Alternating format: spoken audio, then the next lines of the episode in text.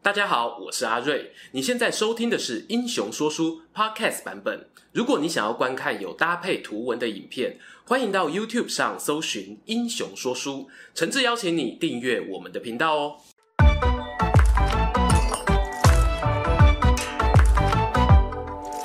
Hello，英雄说书的观众朋友，你们好，我是说书人阿瑞，替大家带来精彩的英雄故事。一转眼啊，我们家带来洞主出生也已经八九个月了。初为人父的体验呢，那只能说育儿无甲子，寒尽不知年啊。常听人说啊，读历史最大的乐趣呢，就是可以透过文字跟古人做朋友。我作为说书人哦，不免就好奇了，那些曾经叱咤风云的三国好汉们，离开运筹帷幄的战场，推开家里温暖的大门。他们又是如何经营与子女之间的关系呢？这当中啊，有没有我们可以借近的地方？今天呢，趁这个机会啊，我找来大家熟悉的三人组：老曹、老刘、小孙，一起来聊聊他们的爸爸经吧。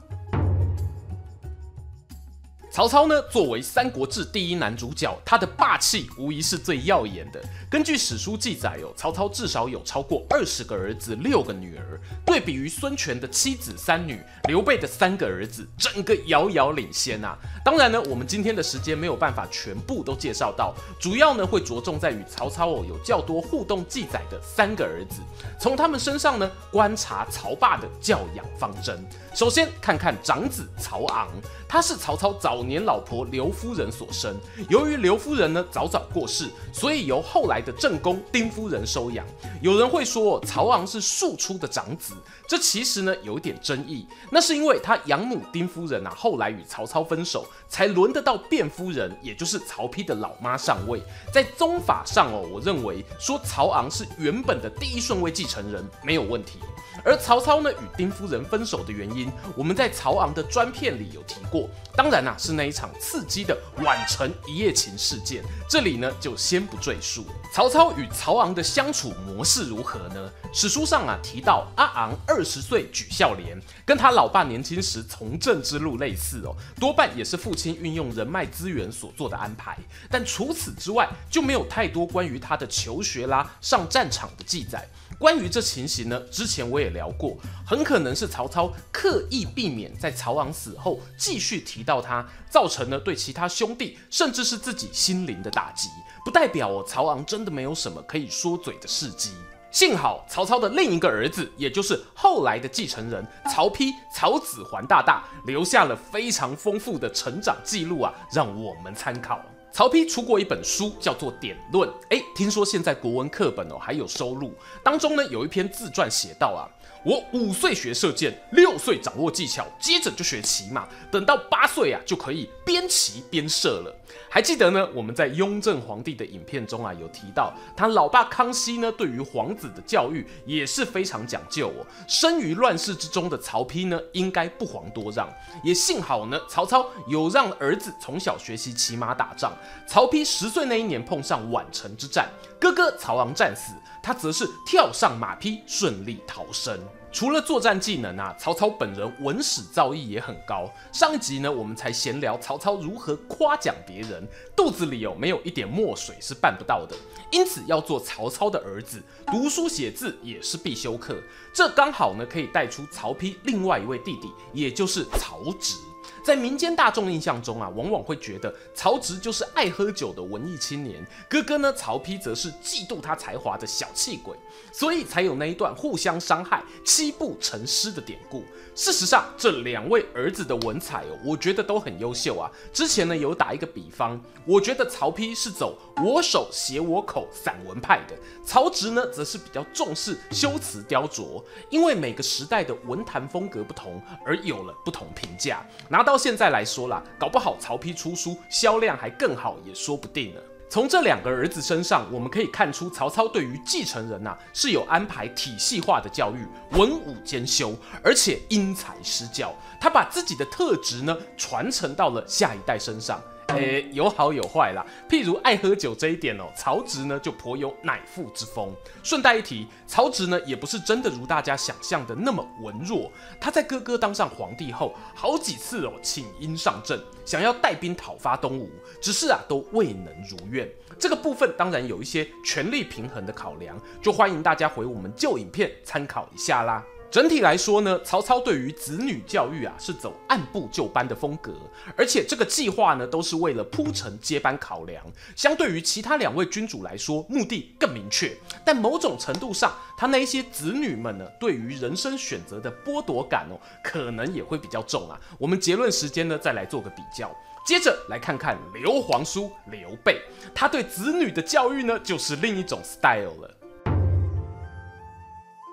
由于刘皇叔啊，不像曹操那样早早找到一个立足稳定的根据地，他取得益州的时候呢，年纪已经五十多岁。做个对照哦，曹操四十出头就奉天子以令不臣，当上大汉司空了。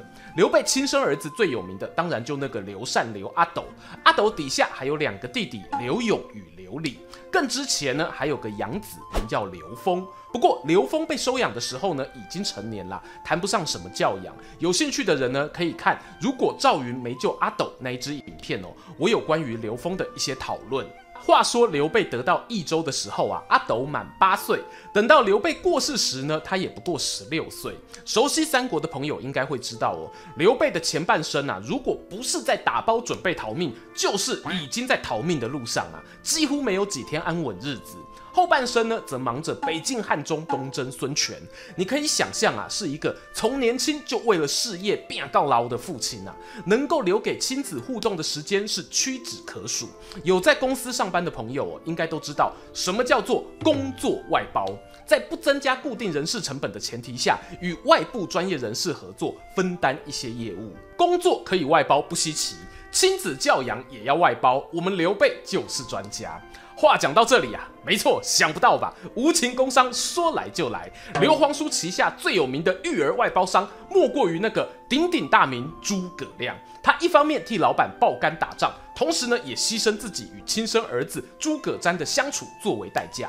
好啦，重点剧情啊，在寡喜里面都介绍完了，刘备这边还要讲什么啊？其实哦，认真想想。诸葛亮全权外包阿斗的教育，是在刘备驾崩、阿斗十六岁以后。那十六岁之前，刘备还是有给阿斗安排一些教育吧？其实哦，是有的。我们从《三国志》里会发现呢，玄德人生啊，在最后几年有找了像是董允啊、霍毅这些人进入宫中陪刘禅念书，而他自己也勉励儿子要多读《汉书》《礼记》《诸子百家》啊。对了，包括啊那最有名的座右铭“勿以恶小而为之，勿以善小而不为”。读到这里呢，我不免感叹了。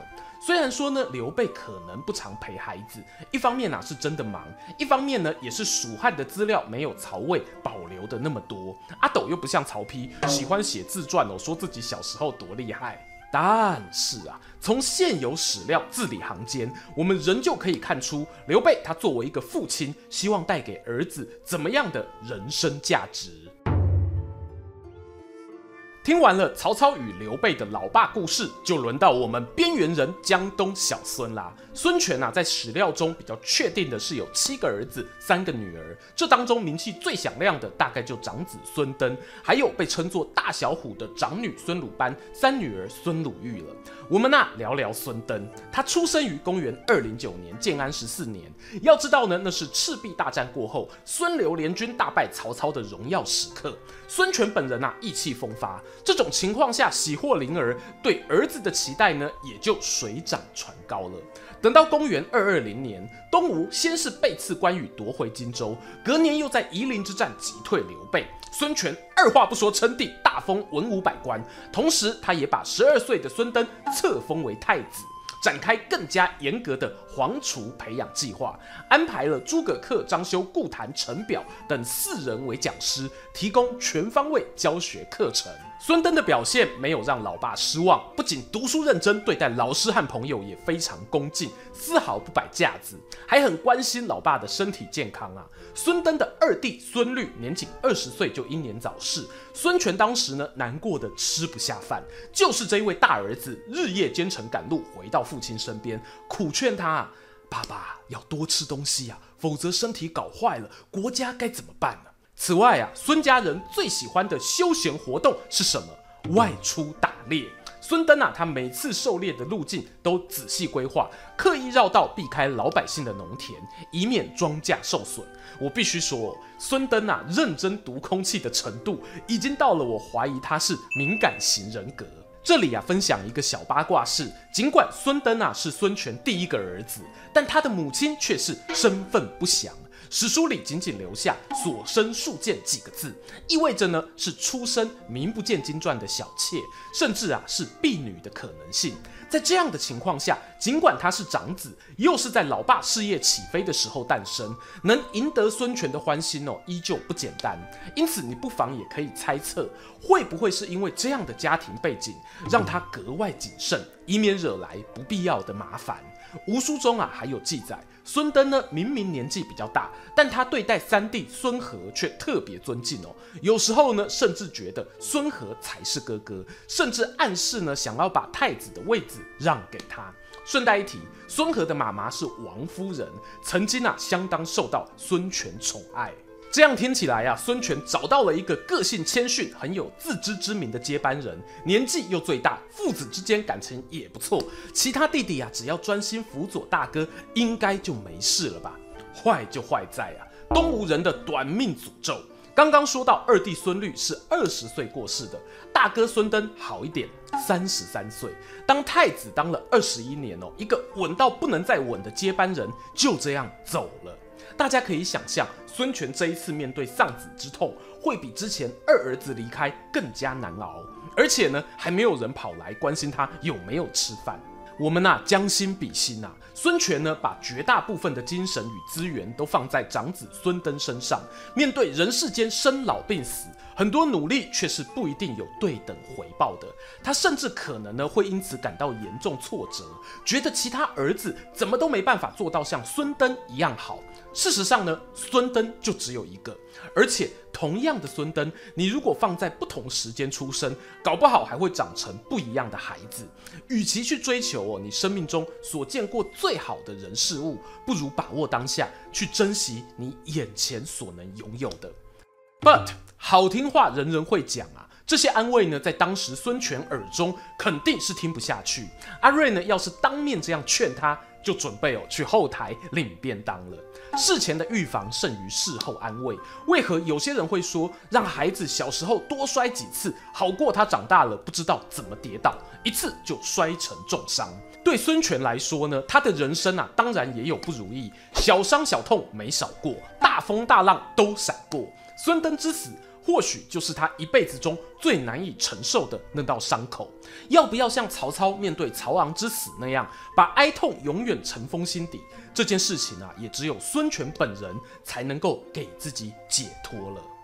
对比于孙登，孙权其他儿女虽然也都有得到宠爱的记录，譬如步练师所生的大小虎，甚至啊到了溺爱的等级，但配上一个经历连续丧子哀痛、心理状态不稳定的老爸，最后哦却引爆了动摇东吴国本的二宫之乱，这大概是孙登在天之灵最不愿意看见的结果吧。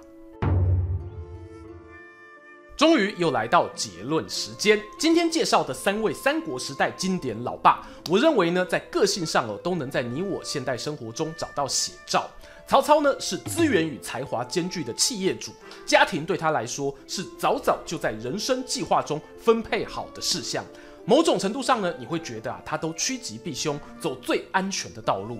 但不能不考虑哦。这是因为他是曹操啊，很多对别人来说的凶险，在他应对之下，最后也化险为夷。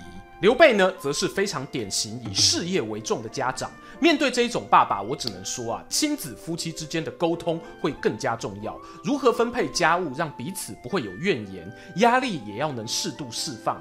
这点哦，处理不好，往往会导致两代人的悲剧。